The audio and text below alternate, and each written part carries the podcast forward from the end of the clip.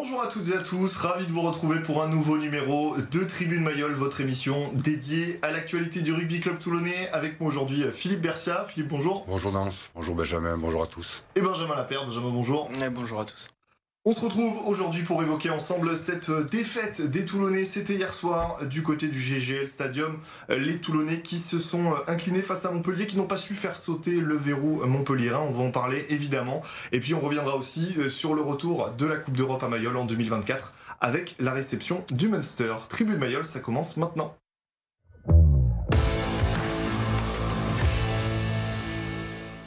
Allez, pour commencer, on regarde quelques images de ce match. Un match où Montpellier euh, va frapper les premiers. Un essai de 80 mètres euh, conclu par Doumerou en tout début de rencontre.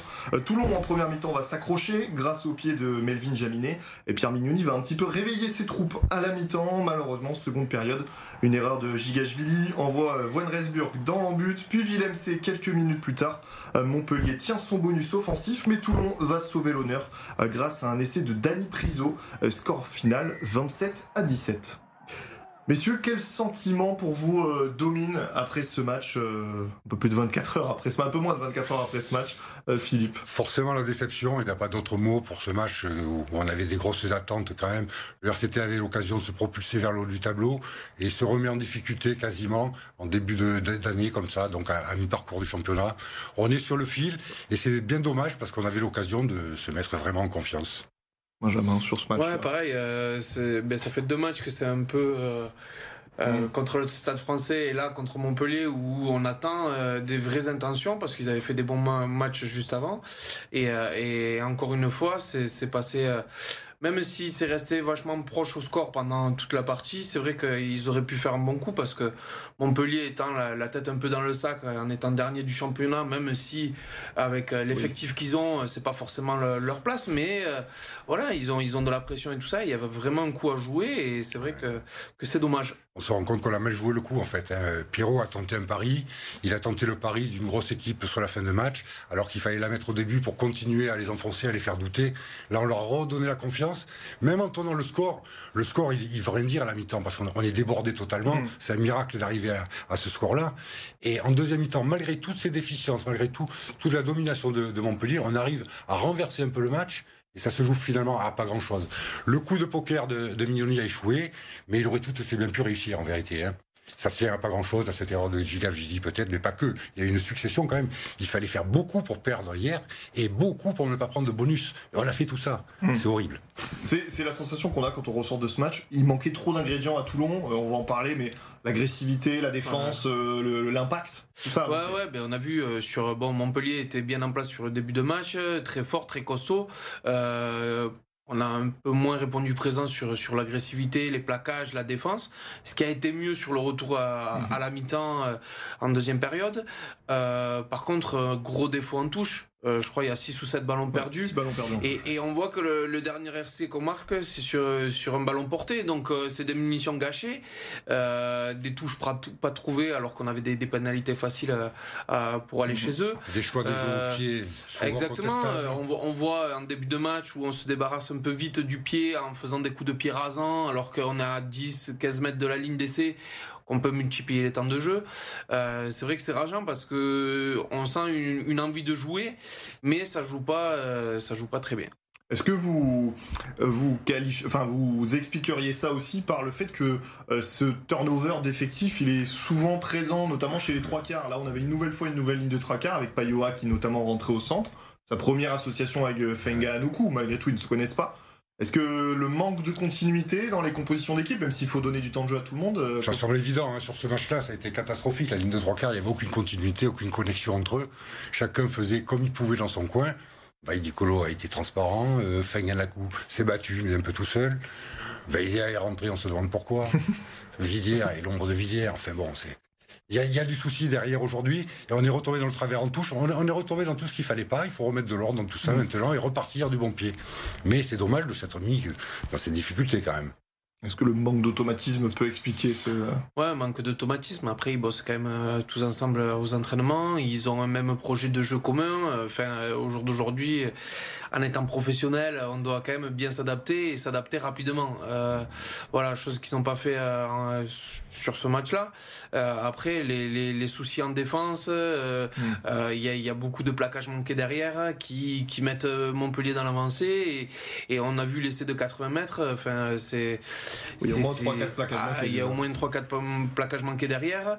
Et, et le problème, c'est qu'on peut pas jouer qu'en attaque et même l'attaque euh, n'a pas, n'a pas été bonne. Donc, euh, voilà, euh, peut-être proposer de, de, nouveaux choix, de nouvelles possibilités sur, sur le terrain et des, des vrais engagements. Quoi. Là, on dirait que c'est fait à moitié, c'est on fait pour faire. Et, euh, et, on le voit parce que ouais, on récupère un ballon, on sait le fonctionnement, il faut déplacer le ballon, etc. On a vu trois ou quatre interceptions parce qu'ils restent dans leur schéma et, et en fait ils s'adaptent pas forcément à ce qu'il y a eu en face. Voilà. Euh, moi, en regardant le match, euh, j'ai vu que ben, Montpellier avait une grosse ligne défensive sur le premier rideau. Par contre, en deuxième rideau, il y avait personne. Peut-être des possibilités à faire du petit par-dessus pour les, les freiner, les réfréner sur leur envie de monter et tout ça, et après mettre le jeu en place. Euh, mais ça n'a pas été fait euh, correctement, je pense. Je vous propose qu'on écoute Pierre Mignoni. Euh, agacé, je pense que c'est le mot, et notamment sur cette première période qu'on continue de débriefer. Mais non, mais on domine rien du tout. On domine rien du tout. On domine rien. Je veux dire, on est absent des débats pendant 40 minutes, quasiment dans tous les secteurs. Le rugby, c'est d'abord un sport de combat. C'était la première chose face à une équipe qui jouait, euh, qui jouait sa vie ou ce que vous voulez. Euh, c'est assez logique. Il n'y a pas eu de surprise ce soir. C'était évident. Bon, globalement, on peut dire qu'il partage notre avis euh, là-dessus. non, Bon, moi, je n'ai pas joué au rugby, mais c'est quand même étonnant les mots de, Pierre Mignoni de, dire euh, presque qu'il n'y avait pas cette envie d'aller gagner, quoi. C'est quand même étonnant, je trouve. Euh, moi, je mettrais peut-être un petit bémol à ses propos parce qu'il peut pas, il peut pas mettre l'accent sur leur déficit physique et leur manque de puissance, mais c'était flagrant hier. Il y avait un déficit physique énorme par rapport à Montpellier compte tenu de l'équipe qu'il aligne en première mi-temps, hein, hmm. évidemment, puisqu'il comptait combler ce déficit en deuxième. Mais l'envie était là. Le problème, c'est qu'ils avaient manqué de densité, ils sont tombés sur des lions en face, ils ont, ils ont été bouffés littéralement, hein, je veux dire, on a été, on a été mangés, ils nous ont roulé dessus, c'était humiliant même, hein, parfois. Donc dans ces conditions, il n'y avait aucune raison, aucune, aucun espoir de gagner. Et malgré ça, Montpellier était tellement en difficulté qu'on se retrouve presque en position de le faire. Donc euh, on peut avoir d'énormes regrets. Oui, parce qu'on sent quand même du côté Montpellier une certaine fragilité due aussi euh, euh, psychologique due au classement. On sentait que Pourtant, ils étaient dominants, mais que malgré tout, ils avaient du mal à se le dire qu'ils étaient dominants. Ils étaient sur le fil du rasoir. Ouais, ils étaient, ils étaient costauds, ils avançaient sur tous leurs duels en première mi-temps, et c'est vrai qu'ils finissaient pas leurs actions. Hmm. Parce qu'ils ont vraiment deux, trois chances de marquer des essais euh, quasiment faits, et, où ils avaient plus qu'à les, les, marquer. Ils perdent les ballons, ou ils font des en avant euh, à 2 mètres de la ligne, et c'est vrai que bon, ça nous laisse dans, dans le jeu et dans le coup, mais, euh, mais euh, eux ont du mal à croire en eux parce que par rapport à leur situation euh, de dernier du, du championnat, euh, c'est un peu compliqué. Mm. Il faut relancer la machine. Alors cette victoire va leur faire du bien, c'est sûr, mais mais on voit que rien n'était fait et que avec euh, avec le pied de, de Jaminet on restait quand même au score hein, euh, mais euh, mais ça peut ça peut pas suffire oui c'est la longueur du pied de Jaminet qui nous a tenu dans le match exactement exactement. Ça mais... peut ça, mais ça peut pas suffire. Ça peut ça peut pas suffire pour aller chercher quelque chose. Et on voit que le seul essai qui a été marqué c'est sur un ballon porté quoi. C'est pas une action construite quelque chose de mis vraiment en place et, et des, des trois quarts et des avants dominants quoi à la mi-temps, euh, donc on l'a dit, Pierre Mignoni euh, voilà, pousse son petit, euh, son petit coup de gueule, il hein, faut le dire. On a la sensation que les tournées sont mieux rentrées dans la seconde période. C'est surtout qu'ils sont rentrés différemment, c'est pas les mêmes hommes qui sont rentrés sur, le terrain. Donc la stratégie de, Pierre était en marche, elle a failli fonctionner malgré tout. Mais, il a manqué encore une fois ce, break. Ah, mais une, fois, une fois qu'on s'est mis le doute, la confiance disparaissant, c'est plus compliqué de, retrouver ses automatismes et de retrouver son jeu. Hein, après, le euh, souci, c'est qu'aussi, on court après le score. Hmm. Donc, euh, on veut créer du jeu pour aller marquer des essais. Des fois, on fait des erreurs. On a vu les, interceptions qui, ont amené les essais. Euh, trop en faire, mais pas assez. Enfin, c'est compliqué de, de, de, surjouer, de pas jouer. Et, donc, c'est compliqué. Après, il y, a des, y a des bonnes rentrées en seconde mi-temps. Moi, j'ai trouvé que, que Vasile, le Banidze à la mêlée, a bien dynamisé à essayer de faire avancer les, joueurs, à essayer de produire. Euh, après, voilà, il y a eu une autre casquette, on va dire, en deuxième mi-temps, mais, mais ça ne suffit pas et, et sur, sur la globalité du match. Et Montpellier est devenu beaucoup plus réaliste en deuxième mi-temps. Et on a continué à faire des mauvais choix, des erreurs stratégiques, mm. et c'est là qu'on s'est rendu compte qu'il manquait terriblement un leader sur ce terrain. Je veux dire, où était Serein, où était Olivon, même Abadi, etc. Il n'y avait personne pour, pour commander, pour commander euh, tout simplement. Hein. Cette mm. équipe était un petit peu perdue à la dérive. Euh, on va euh, continuer à, débriefer ce match, également euh, aussi sur les phases des actions de, joueurs en particulier. Je pense à Melvin Jaminet, qui est un des rares de la ligne de trois quarts qu'on a, qu'on a un peu entreaperçu. Il a tenté des choses, il a manqué aussi, certes, mais il a essayé de, démener, notamment où à un moment donné où il, traverse presque tout le terrain et il se fait reprendre malheureusement. Il n'y a pas trop de soutien derrière, mais c'est un des rares trois quarts qui a un peu existé dans ce match on l'a vu sur deux trois actions où il a voulu impulser. Euh, après c'est pareil. Euh, là on le voit, il passe, mais il finit pas le, mouvement. Il fait une passe à, une main, le ballon sort en touche. Mm. Euh, c'est de l'approximation et, et, c'est compliqué de jouer derrière ça. Et le, problème c'est que pareil, il veut relancer des 22, il se fait croquer, un ballon croqué, on veut jouer vite, poum, interception. Enfin, c'est donc oui, il y a des intentions. On peut pas le le renier. Par contre, euh, est-ce qu'elles sont euh, bien sur le moment? Je pense pas. Et est-ce que tout le monde va dans le même sens? Je hmm. pense pas non plus. Et c'est ça le problème, c'est qu'il y avait euh, des, joueurs à deux vitesses, ceux qui voulaient impulser et ceux qui n'étaient pas, qui n'étaient pas, pas nombreux. Voilà, et ceux qui étaient peut-être pas sortis du bus en arrivant à Montpellier. Quoi. on, va, on va marquer une courte pause, mais on continue hein, de, de débriefer cette rencontre. On va également parler de la Coupe d'Europe qui arrive.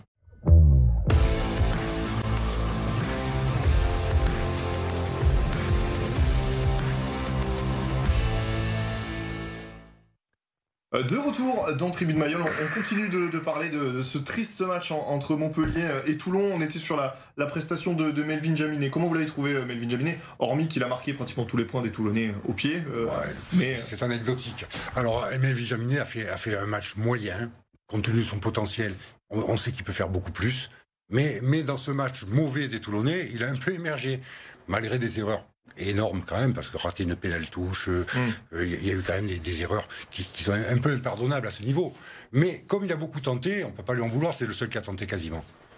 Devant, un des seuls joueurs qui a trouvé de l'avancée, c'est Facundo Issa. Alors il est parfois à la limite, euh, un peu le bras en avant, parfois un peu... Mais c'est un des rares qui physiquement a remporté son, duel et ses, duels. Il est dans son style de taureau furieux. Si on en avait deux ou trois, peut-être qu'on aurait moins souffert hier. Comment vous l'avez trouvé, Facundo Ouais, ouais, toujours de, de l'envie et dynamique. Euh, c'est vrai que quand t'en as deux trois comme ça sur le terrain, ça fait du bien. Euh, Là, on a vu, ils allaient faire péter Isa, ils allaient faire péter Alain et puis il n'y avait plus personne derrière pour péter. Hmm. C'était fini. Il oui, il y, a quelques joueurs qui, malgré leur physique, n'ont pas avancé. Hein, euh, ouais, parce qu'il y avait, comme, comme je l'ai dit auparavant, il y avait une très forte ligne hmm. défensive de Montpellier qui sont très costauds. Les avant montpelliérains, c'est du costaud. Euh, donc taper dans un mur, c'est même pour des mecs costauds comme Issa, c'est compliqué quoi. Donc oui, il répondait à, ces duels et à cet affrontement qui est, qui, est, la base du rugby. Mais, euh, mais après, il faut, faut trouver d'autres solutions et, euh, et, être intelligent à ce moment-là. Et je pense que les leaders de jeu n'ont pas su s'adapter à ce que proposait les Montpellier en face. Un, mot sur euh, la charnière et justement Ben White et Lobinadze, deux styles différents mais la sensation que le deuxième correspondait peut-être plus à, ce match-là. Vous, vous l'évoquiez, Benjamin, dans la première partie. Ouais, moi, moi j'ai eu la chance de jouer avec lui à Brive et c'est vrai que c'est bon, c'est un petit profil, mmh. mais super gazif et, et qui a pas peur d'aller d'aller au charbon et qui, qui va vite dans ses enchaînements. Et c'est vrai qu'il a amené du dynamisme, euh, ça attendait moins et ça crée vraiment des, opportunités et des, des, portes euh, face à cette défense. un peu plus à la Baptiste Serein. Il a apporté un peu de, un peu, un peu de un peu de, un peu de factoriste, un peu, mm. de surprise dans ce jeu, parce que Ben White, c'était quand même très stéréotypé, mm. c'est pas très rapide, etc. Mais quand il est aussi rentré à un moment où le paquet de Toulonnais a recommencé à avancer, ça change bien des choses. Hein. Aussi. Ça l'a aidé quand même. Et un mot aussi sur, euh, sur un joueur qui, qui, prend de plus en plus de place, et, je l'ai trouvé plutôt bon dans sa rentrée, c'est le jeune Alagahu. Euh, qui euh, semaine après semaine, encore jeune, hein, il, a confirmé, il me semble, confirme. confirme et pourrait viser plus haut euh, si, ça Si on en croit les Jones, qui lui a promis un avenir international, il, va, il aura un avenir international. Maintenant, je me souviens qu'il y a quelques années, euh, Bernard Laporte avait dit de Ribage qu'il était, il, allait, irait en équipe de France. Effectivement, il est allé, mais il n'est pas resté. Hmm. Donc tout ça, ça prendra du temps et il faudra attendre de voir quand même quelques années pour voir s'il peut confirmer et s'imposer au plus haut niveau parce que il est quand même qu'en phase d'apprentissage, même s'il apprend vite et bien. Ouais, surtout à son poste, il est jeune, hein. il a le temps d'apprendre, il a le temps de, performer et euh, il faut que ce soit un, joueur indiscutable à son poste déjà dans son club. Et après, il aura des chances euh, de viser plus haut. Mais euh, si petit à petit, il fait des bons matchs comme ça, il fait des bonnes rentrées et qu'il prend sa place euh, dans l'effectif toulonnais, ça viendra. Les portes, les portes pourront être ouvertes derrière, bien sûr. Je vous propose qu'on écoute un, autre jeune Toulonnais qui a joué ce match, c'est Mathéo Lecorvec, pour conclure sur, sur ce match contre Montpellier. Forcément, quand tu es, es, en bas du tableau, ben, tu as, as énormément d'envie. Donc euh, ils avaient plus d'envie que nous. J'ai ressenti comme ça. Et nous, on n'a pas trop respecté ce qu'on devait faire, euh, c'est-à-dire jouer direct. On a voulu jouer un peu la baballe et ils s'en sont, servis. Du coup, ben, ils nous ont mis dans le mal et, après, ça a été compliqué. Bon, l'avantage c'est qu'il est plutôt d'accord avec nous, donc c'est qu'on n'a pas dit trop de bêtises. Euh, voilà, c'est la conclusion que vous tirez vous aussi. Si même eux, étant sur le terrain, ils sentent qu'ils n'ont pas envie c'est des propos qui peuvent euh, interroger quand même. Enfin, moi, j'ai jamais joué au rugby, mais. Euh, ouais, quand tu vas sur un terrain et que tu te dis, putain, euh, ça n'a pas envie à côté. J'en reviens à ce que je disais tout à l'heure. On, met sous le compte de l'envie peut-être un déficit physique évident aussi. Hmm. C'est plus facile de dire on n'a pas envie, la prochaine fois on aura, ça ira bien. Non, là, il y, a des, un déficit physique à combler. Ouais, mais le déficit physique, il peut être à ce niveau-là comblé par l'agressivité, par, l'agressivité, par l'envie, par tout ça. Il y a des joueurs, on, on, le sait très bien, qui sont pas forcément les plus, les plus costauds les plus costauds et tout ça, et ils renversent des montagnes. Quand on mm. voit, je sais pas, un Colby euh, qui arrive à prendre une seconde ligne à le retourner, c'est t'as envie ou t'as pas envie de le faire. Euh, et ça, chaque joueur peut arriver à le faire malgré euh, la différence de poids et de taille effective sur le terrain, mais, mais c'est sûr que l'envie déjà de faire tomber quelqu'un, de de pas perdre du terrain, ça c'est la base qu'on doit être mis sur un terrain. Quoi. Pour, pour parler plus globalement, il y a quand même une stat qui revient, c'est que Toulon a beaucoup de mal contre les faible, je mets des guillemets sur faible, on l'a dit, Montpellier n'est clairement pas à sa place. Euh, puis bon, au top 14, il y a assez peu d'équipes faibles hein, globalement sur ces 14 équipes, mais factuellement, Montpellier était dernier du classement, c'était le cas à Perpignan ces dernières années, même à Brive, euh, jusqu'à ce que, Brive descende l'an dernier. Comment on explique que euh, ces Toulonnais ont du mal et se mettent finalement au niveau de leur adversaire quand ils rencontrent une équipe plus, plus mal classée? Bon, sur, ce, sur, ce, coup-là, Mathéo Le Corvec parlait d'un manque d'humilité notamment. C'est peut-être aussi, ça fait partie de, des raisons qui expliquent euh, ça, mais il n'y a pas que ça. Pierrot a envisagé un problème mental. Il expliquait qu'il prenait tous les matchs de la même façon, qu'il expliquait que toutes les équipes étaient à prendre et à respecter de la même façon. Mais psychologiquement, on joue pas le dernier comme le premier. Et les Toulonnais ont manqué d'humilité sans doute. D'ailleurs, on l'a vu dans le jeu, dans leur refus de prendre des points, ils ont ils ont pas respecté le jeu. Ils ont ils ont cru qu'ils pouvaient faire la différence, qu'ils étaient au dessus. En fait, je crois qu'ils ont manqué aussi d'humilité. Oui, parce que quand on compare avec le match contre Toulouse, où on promettait l'enfer aux Toulonnais et où ils se sont euh, plus que plus que bien débrouillés, même si à l'arrivée ça fait 0 0, hein, que ce soit Montpellier ou Toulouse. Comment on explique euh, voilà, que quand on se déplace chez un mal classé, c'est psychologique, même sans le vouloir finalement? Ça peut, ça peut l'être. Hmm. Ça peut l'être. Après, ça, ça dépend de ben, l'envie justement que tu mets toi-même individuellement et ce que tu vas apporter à ton équipe. Euh, c'est vrai que quand on se dit, bêta, ils sont derniers, ils sont pas bien. Euh, peut-être tu lèves le pied inconsciemment et tu te dis ça va être plus facile ce soir, mais on s'aperçoit que c'est jamais facile. Hmm. Et surtout quand tu joues contre une équipe qui a rien à perdre et qui a tout, euh, tout à gagner, parce que on peut pas être euh, plus bas que dernier. Donc même si on a un peu de pression et de et, que tu peux te dire ben, si on si on perd ce match-là, ça va être encore plus dur. au final, tu, tu, lâches tout dans la bataille. Et le problème, c'est que s'ils y sont allés en se disant ouais, ça va être facile, la fleur au fusil, et ben ça passe pas. Forcé de constater. C'était pas, conscient sans doute, mais inconsciemment, forcément, il y a quelque chose, quoi. J'ai une autre question pour vous. Qu'est-ce qui se passe chez nos, rouges et noirs? Je m'explique. Euh, on est à, 4 défaites en 5 matchs. Euh, la seule victoire, c'était contre le Stade français. Ça a été euh, compliqué à Mayol. C'était peut-être pas le match le plus flamboyant. Toulon qui a vécu un mois de décembre et, un début janvier qui est très compliqué alors même qu'en novembre tout allait bien et Toulon tutoyait le, haut du classement. Toulon a perdu Serein, Toulon a perdu Olivon quasiment pour un moment, puisqu'il va enchaîner avec l'équipe de France sans doute une fois qu'il sera soigné. Donc Toulon, sans ses leader, euh, peut-être qu'il aura du mal à rester dans les six. on est sur le fil et on n'a pas pris l'avance qu'il fallait prendre là. Mhm. Vous pensez que c'est ces joueurs-là sortis qui, qui ont pu... Euh, ça, ça, a influé forcément. Et puis après, il y a la période de fête, il y a le, le, format de la Coupe d'Europe et le style de jeu, l'arbitrage est différent, qui ont, qui ont, influé quand même. On l'a vu sur Exeter, on l'a vu des défaites, des courtes défaites. Il y a eu des belles prestations quand même. Il y a, eu, il y a eu des belles attitudes sur ces matchs. C'est pas des défaites qui, qui sont choquantes comme celle d'hier soir. On sent pas que c'est la crise. Hein, il n'y a pas de crise, il n'y a pas de dynamique. Il n'y a pas de dynamique rompue vraiment. Mais il y a, il y a un coup d'arrêt là. Il, faut vraiment repartir très très vite et ça va être très compliqué parce qu'il y a le Munster et Glasgow en suivant, La Rochelle, et, Bordeaux. Ça fait après, du monde. Après, hein. la chose qui se passe, c'est qu'à chaque fois, quand on regarde les matchs précédents et tout ça, c'est qu'il y a des fortes empreintes sur les, sur les victoires, etc. Il y a une forte empreinte et présence des leaders. Mm. Euh, ils influent énormément sur, le, sur le match, ils pèsent énormément sur chaque essai, ils pèsent énormément sur la conduite du jeu. Et, et le problème qu'il y a, c'est que quand tu enlèves ces joueurs-là, eh ben, tu as l'impression que c'est un bateau sans capitaine. Et que le bateau, il part et on ne sait pas ce qu'il va faire. Autant il peut très bien aller voguer, autant il peut se cracher et il n'y a pas de phare. Quoi. Et euh, le problème, c'est que c'est qu'il faudrait que, qu'il y ait une plus grande homogénéité dans, dans ce groupe et, et, que certains joueurs se révèlent vraiment. Pas forcément amener d'autres leaders et tout ça, mais des joueurs qui se révèlent et qui prennent un peu mmh. les rênes en main, leur jeu à leur compte, et, et qui, qui, qui, qui s'investissent et qui, qui, qui soient un peu plus présents sur le jeu. Quoi. Alors je vous propose qu'on parle justement du, du Munster, parce que bon, ben, on a connu plus simple hein, pour se relancer. Euh, ce sera à Mayol, ce sera malgré tout, je pense, une belle fête, même si, encore une fois, les résultats ces derniers temps sont pas forcément ceux attendus par les supporters, mais le retour du Munster à Mayol, on, va évoquer un, match plus ancien qui a, ravivé de bons souvenirs, mais sur cette rencontre-là, c'est, il faut se relancer. Il faut se relancer et je, dirais que je suis relativement optimiste. Ouais. Je pense que ça va le faire, moi. Parce que le Munster, c'est pas le Munster d'il y a quelques années. Ils sont quand même un peu en dessous. Et, nous, là, on va, une équipe à réaction, malheureusement, on va réagir. Et je pense qu'on va le faire. Après, il restera à aller gagner à Glasgow, ce qui n'est pas encore fait non plus. C'est une autre compétition. Euh, c'est complètement autre chose. Et je pense que ça pourrait leur faire du bien à la tête. Voilà, vraiment, concrètement, ils n'ont rien à perdre.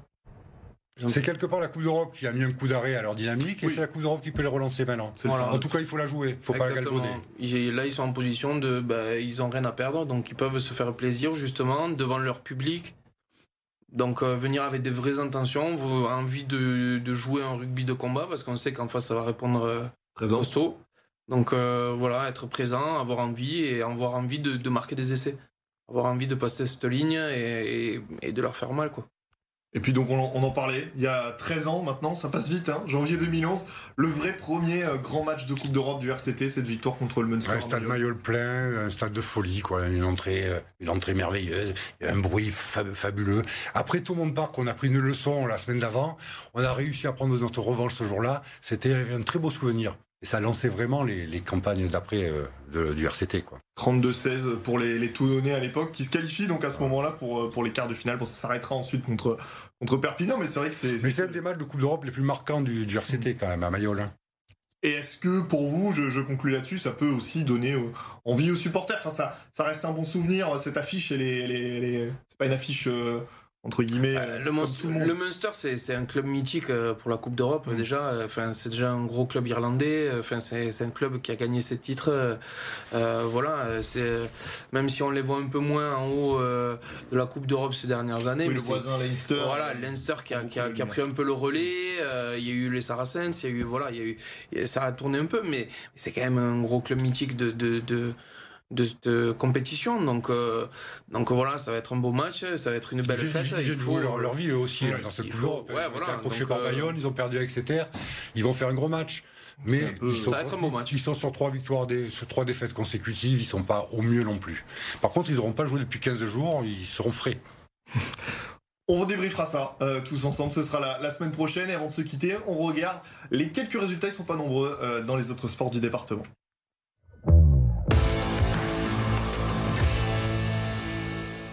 Et justement, euh, peu de matchs puisqu'il n'y en a eu qu'un, c'est du futsal. Match nul, 5 partout entre le Sporting Paris et le Toulon Elite Futsal.